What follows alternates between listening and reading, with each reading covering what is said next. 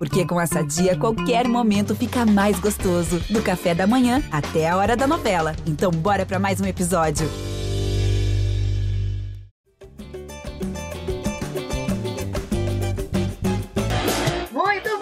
Noite aos torcedores botafoguenses e também a todo mundo que está acompanhando aqui essa live especial versão pocket do GE Botafogo. Daqui a pouquinho eu vou chamar o Sérgio Santana que estava no Allianz Parque para acompanhar essa vitória, mais uma vitória do Botafogo, dessa vez num duelo direto pela ponta da tabela.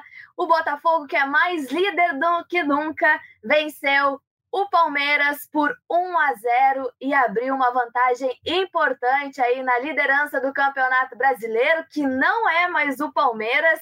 Então o Botafogo venceu com um gol de Tiquinho Soares e a gente vai debater tudo aqui. Não sei se tudo, porque deve ficar ainda um pouco para comentar amanhã na live, que dura um pouco mais mas eu vou chamar aqui o Serginho, Sérgio Santana, que estava acompanhando essa vitória importantíssima em loco, né, Serginho? Lá no Allianz Parque. Seja muito bem-vindo à nossa live. Como é que foi ver essa vitória? A torcida que estava empolga... muito empolgada, né, lá no Allianz Parque e um grande número aí no setor visitante. Boa noite. Fala, Jéssica, todo mundo aí que tá nessa live pocket aí, live relâmpago do GE. Cara, que dia, cara, que, que vitória do Botafogo. Minha primeira vez no Allianz, seja como é, indo por prazer, por trabalho, minha primeira vez no Allianz. Me perdi, me perdi para chegar lá, soltei na, no setor oposto, só faltava 20 minutos para o credenciamento acabar, ou seja, eu corri nas ruas do Allianz para chegar lá. Então, foi, foi um trabalhinho, mas deu tudo certo. Estádio muito bonito. É... Tem aí uma questão da Polícia Militar de São Paulo. Já já a gente também vai falar sobre a ação da polícia aí, né, que infelizmente bateu na torcida do Botafogo, bateu em alguns torcedores, mas uma ação da polícia que só, só libera 5% dos torcedores visitantes aqui, no, aqui em São Paulo, não só do Botafogo, sim toda a torcida, mas, cara, 5% que fez muito barulho, cara. A torcida do Botafogo hoje, assim, é... torcida do Palmeiras, cara, isso aí conversando com muita gente lá, muitos jornalistas que cobrem o Palmeiras, o, o, o preço dos ingressos do Palmeiras são exorbitantemente caros. É, é, assim, muito caro. Então, uma, a maioria do pessoal que vai lá, a maioria dos torcedores que vão lá, é uma parte elitista da torcida, que a gente sabe que toda torcida é muito dividida nas classes sociais, toda torcida tem isso. Então, assim, tirando a mancha verde, que é aquele pessoal de branco ali que está atrás né, no gol do Tiquinho passando agora, é, a maioria da, da, da, torcida não cantou, não acompanhava a mancha. Então deu para ouvir muito a torcida do Botafogo cantar, mas muito. Um cara, um jornalista palmeirense, não sei, palmeirense, não sei se é palmeirense, que cobre o Palmeiras, estava do meu lado, não sei o nome. Tu senta ali, tu faz uma amizade ali durante o jogo e acabou. O cara ficou impressionado com a torcida do Botafogo. E ele, ele falou assim, cara, não sabia que a torcida do Botafogo cantava tanto. E aí eu respondi para ele, cara, fora de casa só vem os malucos. Fora de casa, contra o Palmeiras ainda, né, que não perdia 31 jogos, só vem os mais malucos ainda. Então a torcida representou muito hoje. É, foi uma festa muito bonita mesmo. O jogo teve um, uns, uns um, um, um, momentos tensos ali, só que, cara, mais do que o jogo ainda, a atuação do Tiquinho, a defesa muito bem, a torcida também representou muito. Muita coisa aconteceu nesse jogo, né, Serginho? A gente tem alguns assuntos para de debater, por isso que eu falei, né? Que a gente não vai conseguir falar sobre tudo isso, sobre todas as coisas hoje, mas tiveram alguns destaques. E assim, quem olha o resultado de 1 a 0 imagina que o Botafogo é, tenha atacado bastante o Palmeiras, sendo que na verdade não, isso não aconteceu no primeiro tempo. Muito pelo contrário, né? Foi o Palmeiras quem teve as iniciativas e acabou que surgiu o gol do Tiquinho numa das poucas oportunidades em que o Botafogo conseguiu chegar ao ataque. E aí, mais, né, ali no segundo tempo, com as alterações no intervalo, o Botafogo conseguiu principalmente chegar através ali do, do Matias Segovia, que tá todo mundo falando nas redes sociais, né? Mais uma vez ele que entrou bem no último jogo, tinha entrado bem antes da parada da data FIFA contra o Fortaleza. Mas, assim, acho que a gente tem alguns destaques para debater, né? Um deles também, é, e quem acompanha o Serginho no Twitter deve ter visto lá que ele mencionou a, é, a torcida cantando o nome do Rafael, né? O lateral, é, que foi um dos grandes destaques, assim. Eu acho que ele foi um cara que praticamente anulou o Dudu, né? Um dos principais jogadores é, do Palmeiras, né? Atuando ali pela ponta esquerda. E era uma dúvida que se tinha, né, Serginho, antes do, do, do jogo começar ali, até quem acompanha o GE, porque o Di Plácido vinha atuando antes da data FIFA. Então, é, no último jogo, o Rafael acabou entrando. Então, se falava da expectativa de ver o Di Plácido em campo hoje, sendo que, na verdade, o Luiz Castro optou é, pelo Rafael e ele acabou indo super bem. Acho que esse é um dos destaques que a gente pode dar desse jogo e eu acho que ele foi gigante, é, principalmente no primeiro tempo. É, o, a questão da, da entrada do Rafael, o Luiz Castro, isso conversando com o pessoal lá depois, o Luiz Castro optou pela entrada do Rafael justamente pensando na parte defensiva, porque o Di Plácio tem muita dificuldade defensiva e acho que todo mundo conseguiu ver pelo pênalti que ele fez, né? Pênalti que, assim, é de infantil, um pênalti totalmente evitável. Então, a, a entrada, a escolha do Rafael foi, foi pelo apoio defensivo dele, só que o Rafael colocava aquela pulguinha atrás da, orelha, da, da orelha dos torcedores, né? Que horas que o Rafael vai tomar um vermelho? Que horas que o Rafael vai se envolver numa confusão? É, pelo Carioca lá que ele fez, foi expulso contra o Vasco, foi expulso contra o Flamengo. Só que hoje o Rafael não se envolveu em confusão nenhuma. O Rafael, cara, partida praticamente perfeita, tirando ali um drible que ele tomou do Rony logo ali no comecinho do jogo, depois do, do Dudu, quer dizer, desculpa, ele foi perfeito contra o Dudu, e marcar o Dudu é muito difícil. Disparado, assim, na minha opinião, né? Não sei se vocês vão concordar, você e os amigos do chat, para mim é a melhor partida do Rafael com a camisa do Botafogo. Disparado, disparado. Saiu por cansaço, saiu no final, ali no meio do segundo tempo por cansaço, a parte física dele ainda pesa um pouco. E sobre o Segovinha, cara, que personagem, né, cara? Criancinha, cara. Quanto de altura você tem, Jéssica? 1,59. É, você é, você é menor que o, que o Segovinha. Segovinha tem 1,66. É, não, ele é baixinho. A gente que acompanha os treinos, né? Os, os, os poucos treinos que são abertos, é, deu para ver. E além da, da baixa, é, da altura dele, ele também é franzino, né? Ele é, é bem magrinho. Então, e o Segovinha é outra surpresa, né, Serginho? Porque ele vinha como dúvida para o último jogo, acabou tendo uma recuperação relâmpago e tá surgindo aí como uma boa carta na manga, de repente, para o segundo tempo aí do Castro. A gente está falando de Segovinha, mas também tem que destacar o Adrielson, né? Que foi muito bem as bolas que chegavam, né, principalmente pelo alto ali na defesa do Botafogo, ele chegava lá, afastava. O PR teve alguns momentos ali de insegurança, mas também conseguiu pegar em alguns momentos.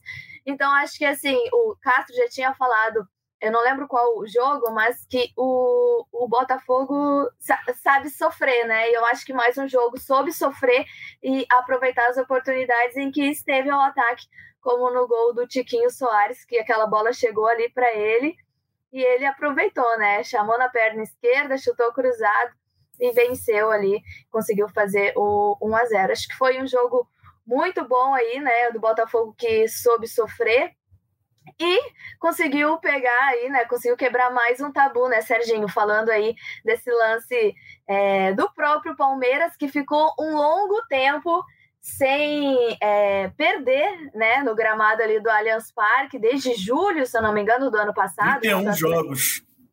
31 jogos eu tinha falado, então imagina, quase um ano, e o Botafogo foi lá, conseguiu vencer, acho que muito também em função, é, não sei, né, aqui a gente tem que debater, daqui a pouco pode levar amanhã para o podcast também, mas eu acho que a questão do, de jogar também no gramado sintético, né, estar jogando aí há algum tempo, isso pode ter ajudado aí o Botafogo, e o quão importante tem sido esses resultados que o Botafogo tem tido aí nessas primeiras rodadas, se tu for colocar, Serginho, os, os, os primeiros ali, logo no, no, início das primeiras rodadas, quem seriam aí os postulantes ao, ao título, né?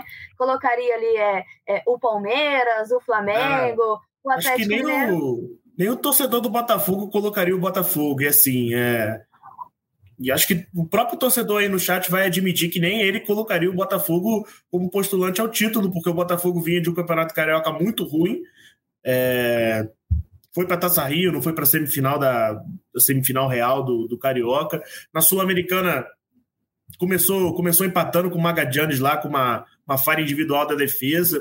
Então, assim, é, o começo de temporada do Botafogo, ninguém dizia que o time seria brigaria por título do, do, do, do Campeonato Brasileiro. O time melhorou, deixou o, o, o esse, esse Campeonato Carioca ruim para trás. Só que, assim, também nada nunca para ser campeão brasileiro. E hoje, cara, tem muita gente, assim, algo que até já comentei, que muita gente, assim, também fazendo um meia-culpa, generalizando, assim, para a imprensa, muita gente não, não trata o Botafogo como líder do campeonato não tratava, né? Não sei depois de hoje. Muita gente não, não trata o Botafogo, não encara o Botafogo como líder do campeonato. Eu acho que depois de hoje, acha, isso tem que mudar, porque o Botafogo, o Botafogo provou que é o líder do campeonato. Você pode questionar o estilo de jogo do Botafogo, se jogou bem, se jogou mal, se mereceu vencer, se o Palmeiras né, merecia vencer. Na minha opinião, não mereceu vencer, porque o segundo tempo do Palmeiras é só bola na área, só cruzamento na área, tirando o pênalti e tirando aquele chute do Rony, que é na, uma bola que o Cuesta tenta driblar e o, e o Luiz Guilherme recupera o Rony e chuta em cima do, do PR, o Palmeiras não tem nenhuma chance, é só bola alçada na área. Cruzar a bola, cara, você pode cruzar. Palmeiras poderia cruzar a bola até agora, que na, com a situação que o Adrielson teve e o PR, depois de um primeiro tempo ali meio ruim, foi muito seguro. O Palmeiras poderia cruzar a bola até agora que talvez não tivesse feito gol. E assim. E o pênalti é, perdido, né? É, o pênalti perdido, lógico. Mas assim, eu acho que a atuação em geral, defensiva do Botafogo foi muito boa. O segundo tempo do Botafogo é muito bom. Quando o Segovinha entrou, todo mundo esperava um Botafogo mais ofensivo. Só que o Segovinha ajuda muito o Botafogo defensivamente, porque o Júnior, a função do Júnior Santos hoje era marcar. Era marcar o Piquerez. Era, ó, Júnior Santos, você não, vai, você não pode deixar o Piquerez avançar. Porque a função do Piquerez é cruzar, a função, a função do Mike na direita é cruzar. Quando o Segovinha entra, a função do Piquerez se torna marcar o Segovinha. Então, o Palmeiras perdeu um foco de cruzamento. Então, o Palmeiras só foca tudo na direita. Você pode ver que o, o gol anulado do, do Gustavo Gomes, inclusive, surge lá, o pênalti surge de um cruzamento que vem do lado direito. O Piquerez não faz mais nada no jogo, porque ele está com olhos para o Segovinha, porque ele sabe que se o Segovinha pega uma bola com liberdade, acontece o que aconteceu naquele lance lá do Vitor Sá, que ele perde aquela bola, aquele, aquele, aquele gol inacreditável, que era cara a cara, que foi numa bola justamente que o Segovinha pega sozinho. Então, assim, o Castro pensou: a melhor forma que eu tenho de defender é atacar. Você pode questionar todos os métodos do Botafogo, mas você não pode falar que o Botafogo abdicou de jogar. Então, assim, cara, eu acho que as pessoas têm que começar a tratar o Botafogo como líder do brasileiro. E porque o Botafogo é o líder do brasileiro. Ah, é o, é o elefante subindo na árvore. Cara, é o elefante que já está na árvore há muito tempo. Está em várias árvores. Você vai cair da árvore, cara. A gente não está aqui para prever o futuro. Mas hoje a árvore é do elefante. E aí o elefante é o Botafogo. E eu comecei falando justamente né, dos postulantes ao título, porque se for pegar nesse início de temporada, digamos que os jogos mais difíceis o Botafogo já enfrentou, né? Pelo menos nesse, nesse primeiro turno, vai colocar aí o Atlético Mineiro, o Botafogo venceu, o Corinthians, o Palmeiras, o próprio clássico contra o Flamengo. Agora tem um outro clássico, pega o Vasco numa situação bem desconfortável, né? O, Vasco em crise. Então, se for pegar os principais adversários na briga pelo título até agora, o Botafogo conseguiu vencer, conseguiu superar. Então, esse, nesse primeiro turno aí, o Botafogo vai muito bem. Claro que depois tem todo um segundo turno, o campeonato é longo, mas um terço a gente já, já, já, já passou, né? Já conseguimos aí passar desse um terço do campeonato. E o Botafogo segue muito bem e agora com uma ampla vantagem de sete pontos para o segundo colocado, que antes era o Palmeiras, agora é o Grêmio que conseguiu é, uma vitória no dia de hoje, né, contra o Curitiba, e aí agora a vantagem é de sete pontos. Então o Botafogo enfrenta o Vasco claro, né, não aqui prevendo o resultado, mas na situação que em crise que o Vasco está também, gente, o Botafogo pode chegar numa situação mais confortável, até que vai jogar sob seus domínios, né? Vai jogar no Newton Santos, depois viaja para torcida só do Botafogo, que o é, Vasco tomou punição. Tem isso também, mas antes ainda tem o duelo importante ali, né, contra o Magajanes, o Botafogo buscando é, essa classificação direta às oitavas de final. E outra coisa que eu queria abordar contigo foram alguns lances de arbitragem, né? Não sei se tu estava lá no estádio, imagino que tu tenha, não tenha conseguido ouvir a entrevista do Rony no intervalo. Mas ele reclamou, é, reclamou muito sobre a arbitragem no primeiro tempo, porque teve um lance do Tiquinho Soares que acabou, né, elevando o pé e quase Sim. ali que atingiu o Luan, e aí teve, né, toda a torcida ali inflamou, pediu o, pelo menos o cartão amarelo, né? E o, o VAR nem, nem chamou. Também teve o lance do Tietê, que acabou recebendo cartão amarelo, depois fez outra falta. A arbitragem pediu a expulsão. Então, desculpa, então deve todo esse, esse, esse cenário também assim de pressão sobre a arbitragem, como que foi ver isso lá, tu que estava dentro do estádio, é, porque o, o, o, Botafogo também poderia ter sentido um pouco isso, nessa né, questão da arbitragem e jogando aí uh, longe dos seus domínios. É, aquela que, a questão do lance do Tiquinho com o Luan, na minha opinião, acho que foi um lance para cartão amarelo porque apesar que não tocou, foi totalmente sem querer, mas foi um lance prudente, né? O cara botou a perna lá em cima, chega a raspar no rosto do Luan, enfim, foi um lance para cartão amarelo, mas também não vejo nenhum absurdo é, ao ponto de você se juntar no, no, juiz, o Abel reclamar do jeito que ele reclamou. Mas, mas enfim, não, não, vejo nenhum absurdo, mas acho que deveria ter sido um lance de cartão amarelo. A, acho que faz parte desse time do Palmeiras ser um time chato, né, no bom sentido, entre aspas, chato no sentido de reclamar com o juiz toda hora, de lutar por qualquer lateral. O time do Palmeiras reclamava de lateral com, com o Daronco. Era lateral no campo de defesa, o Palmeiras estava lá reclamando. E reclamar reclamação como se fosse pênalti. De, de, do, do, Abel levantar e não, esse lateral é nosso, esse lateral é nosso. O Rony chegava, o Rony também fala muito. Então, e acho que a torcida vai e acompanha esse espírito do time.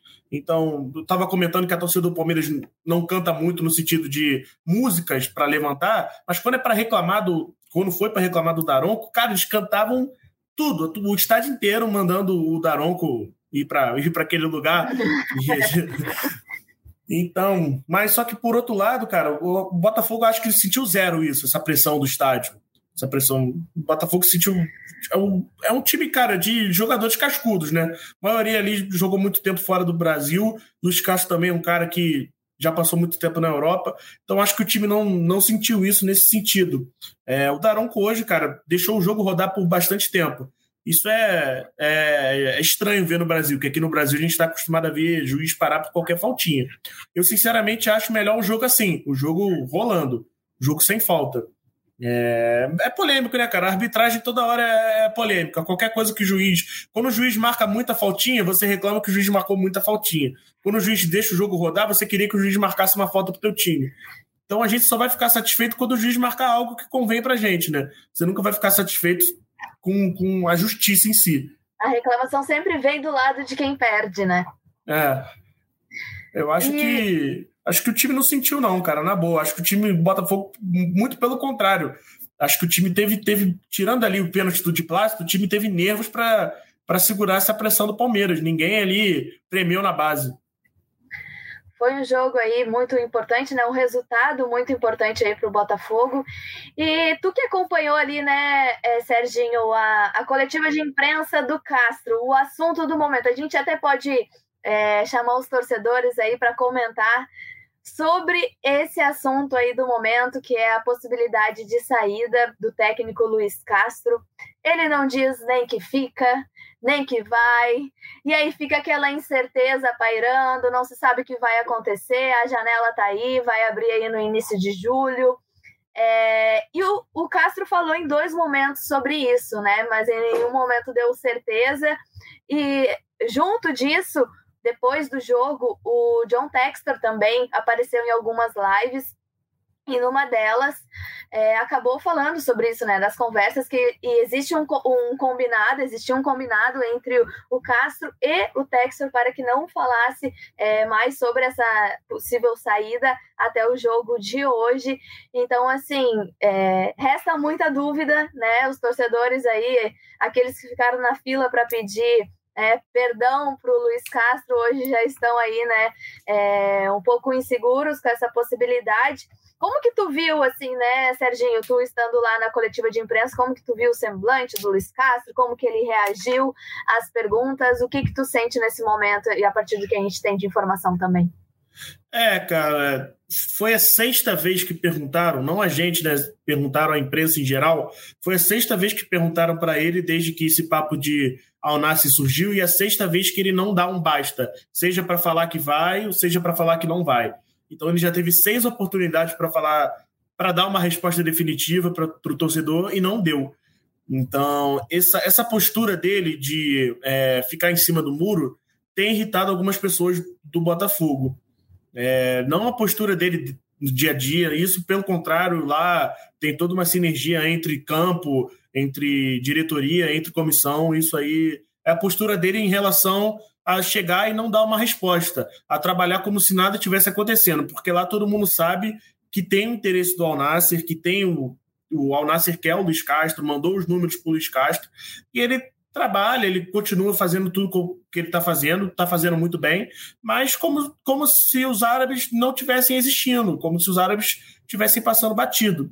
E é isso do Textor sentar para conversar com o Luiz Castro essa semana é uma novidade, porque o Textor é uma dessas pessoas que está com receio é, do Luiz Castro tá adiando essa resposta. O Textor também estava querendo essa resposta logo.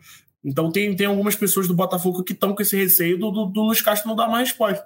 Porque, nem que seja negativo, o Botafogo quer uma posição do Luiz Castro. Que, cara, você vai ficar, você não vai ficar. Para decidir então, o futuro, né, também. É, para decidir o futuro do clube. Claro, todo mundo, todo mundo lá no Botafogo tem confiança que ele vai ficar. Isso aí é, é algo quase, quase unânime. Só que assim, o Botafogo não, não vai equiparar nem de longe o que, o, o que o, os árabes ofereceram. Isso aí não tem como, não tem como equiparar. Isso aí, pessoal que está tá, tá comentando, está achando isso, não, não existe. O que o Botafogo está oferecendo para o Castro é o projeto. É o projeto Botafogo, que o Botafogo vai, pode ter a cara do Castro no futuro. Aqui, aqui no Botafogo, ele ele tem a, a, a chance de fazer do jeito que ele gosta, do jeito que ele quer, trazer os profissionais dele. Já tem aqui o, o, o João Paulo Costa, que é o profissional de, de performance, agora eu esqueci o nome da função exata, mas ele é o, é o profissional que ele está em todas as categorias, vendo como todas as categorias estão jogando, e ele é, um, ele é um responsável por tentar fazer todas as categorias, masculina e feminina, jogarem da mesma forma. Botafogo esse, Isso, Botafogo Way. E esse foi um cara que o Luiz Castro já trabalhou junto, já trabalhou não, já conhecia junto, e o Luiz Castro meio que indicou. Então, é, é esse tipo de abertura esse tipo de abertura. O Luiz Castro ter acesso a profissionais, conseguir indicar pessoas. É, o, a carta na manga do Botafogo é isso, é o projeto, porque dinheiro esquece. Dinheiro, time, o, o Al tem o Cristiano Ronaldo, eles estão contratando o Griezmann. Então, o time também esquece.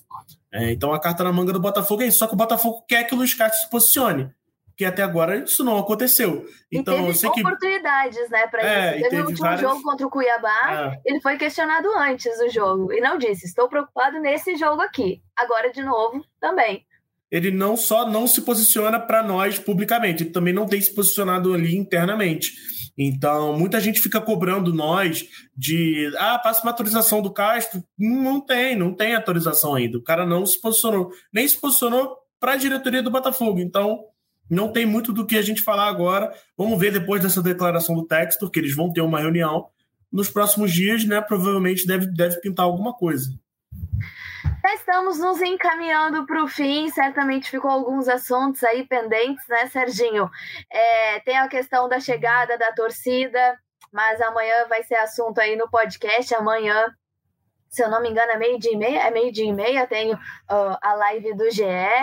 É, também a gente queria trazer o vídeo aqui, né, do Voz da Torcida, do Botafogo. A gente já está passando aí dos 26 minutos, não vamos conseguir, mas vai estar tá tudo disponível lá na home, no site do GE. E eu acho que é isso, né? Não sei se tem mais algo para acrescentar aí, mas essa semana agora é uma semana decisiva para o Botafogo, né, em termos de calendário, porque tem o jogo contra o Magajanes e aí, ó, já tá, já apareceu aí na tela. Botafogo e Magajanes no Newton Santos, quinta, às 9 horas da noite, duelo pela última rodada da fase de grupos. É, o Botafogo precisa de um resultado positivo e aí tá brigando com a LDU, né, Serginho, para poder avançar direto às oitavas de final. Já tá garantido o playoff. Muita gente, muita gente pergunta: ah, o que é o playoff? É uma fase entre as oitavas de final e a fase de grupos, ali no meio. É, o segundo colocado do grupo enfrenta né, é, quem desclassificar da Libertadores, e aí vai fazer ali um playoff para quem vai avançar às oitavas de final. Então tem isso a partir desse ano. Certamente, não sei se é tu que vai estar lá no estádio, Serginho, mas com certeza vai estar acompanhando esse jogo. E eu acho que é isso, né? Saudar aí os botafoguenses, parabenizar. Provavelmente vão curtir muito essa noite. Serginho também aí em São Paulo, né, Sérgio? Volta amanhã.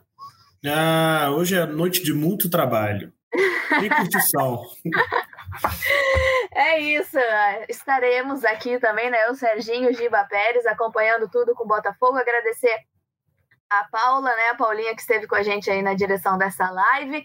E para acompanhar tudo que rola aí sobre o Botafogo, só seguir lá o Twitter, né? Já é Botafogo, também aqui a home do Botafogo. Um abração para vocês. Palavra contigo para dar tchau aí para galera, Serginho. Tchau, pessoal. Até amanhã. Fiquem ligados aí na live do Botafogo. Amanhã é a live que vocês conhecem, de uma hora e para cima. E fiquem ligados aí no GE. Globo, no nosso site. 11 horas, 11 horas. 11 horas da manhã, 11 horas da manhã live. Valeu, tem muita coisa boa aí. Então, um grande abraço aí para todos. Curtam a noite com moderação, pelo amor de Deus, tá bom? Tá? Tamo e um junto. grande abraço. Partiu, louco, Abreu! Bateu! Gol!